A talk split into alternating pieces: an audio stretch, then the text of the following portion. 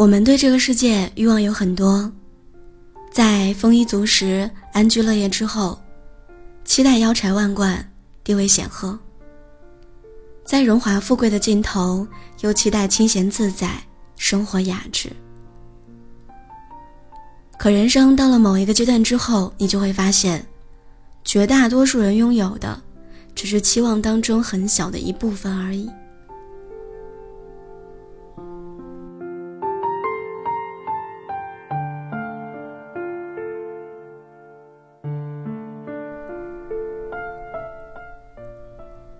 个月末，我收到了曾经的一位学长发来的信息。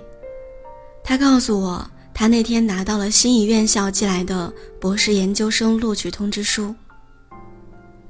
我特别为他开心，因为我知道这份成功来之不易。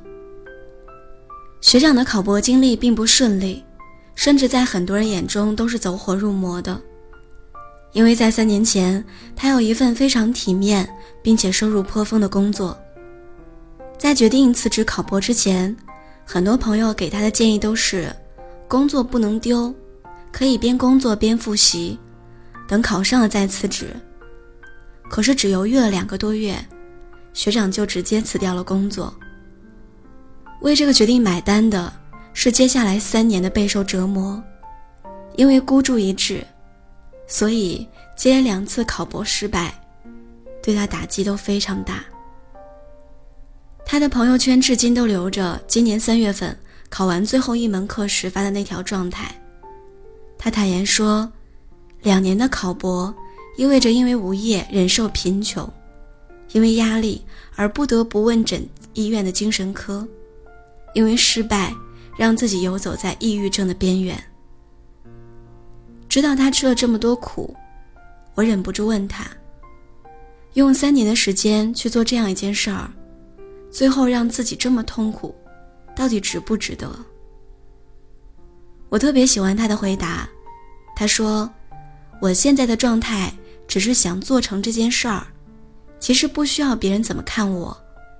我用三年时间所做的，只是在成就这个年纪的我自己。”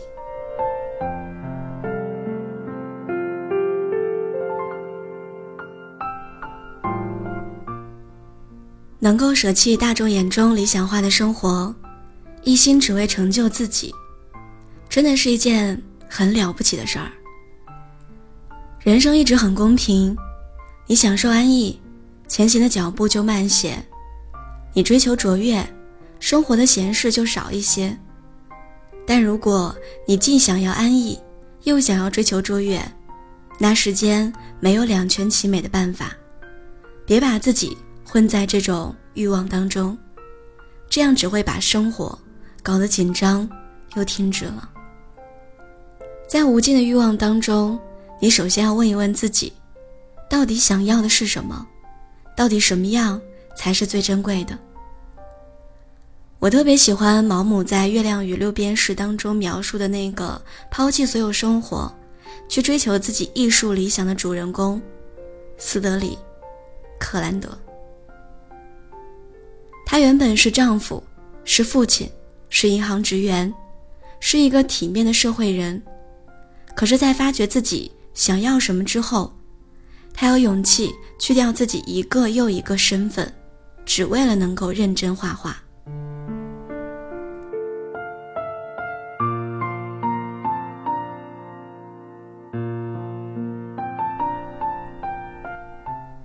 成年人游走在世界上。就像是在打游戏的关卡，每多一种身份，就解锁了一项新的技能，也就多了一份通关的可能。可是，满地的六便士捡的再多，看不见头顶的月亮，前面的路也依然是暗黑的。几天前，我突发奇想，用了好几天时间整理了电脑里面储存的上千张电子照片。一直以来，我都有一个拍照的习惯，就是同一场景，以每一个人会拍很多张，最后也不筛选，然后通通转存在电脑里。那些照片密密麻麻的堆置在一起，因为数量庞大，照片重复，我几乎没有再翻看它们。存下的照片落满了灰尘的旧储物盒，里面杂乱到我自己都不愿意再打开了，完全失去了纪念的意义。我用了很长时间删掉了绝大多数的照片，最后仅剩下了不到一百张。这不足一百张照片里，记录着我过去十年来最难忘的瞬间。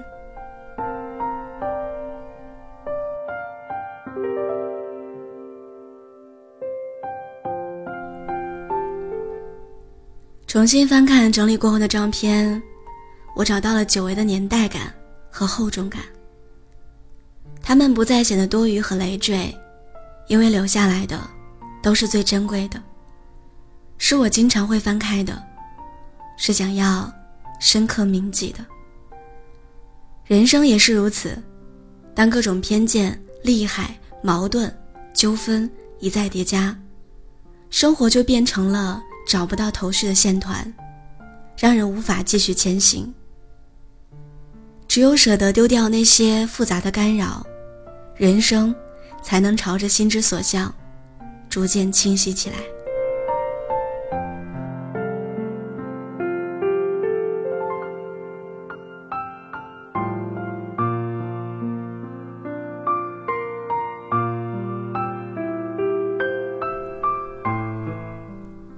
亲爱的各位小耳朵们，北京时间的二十二点三十五分，我依然在青岛，祝你晚安。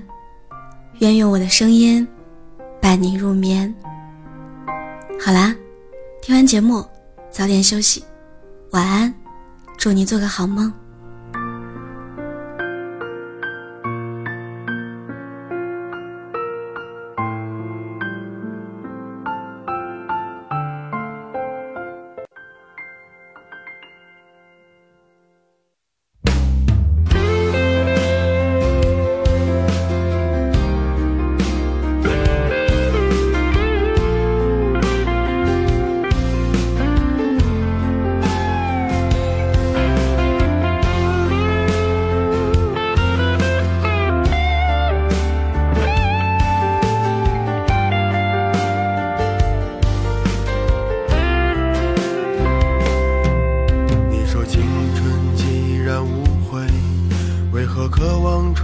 青春，我说明明越活越复杂，却怪罪这世间变化。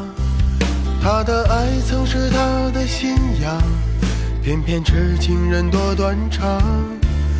日子里的那些负担，但一切都会好的。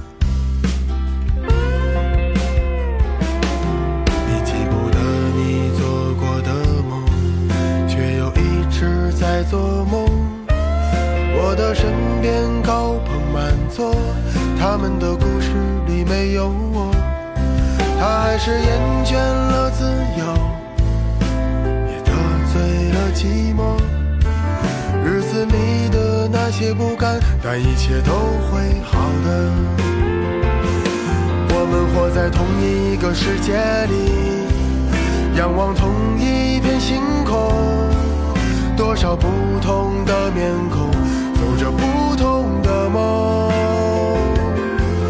有些梦有始无终，可何时轻松？谁的坚持不是死撑？有多少紧握的拳头，多少忘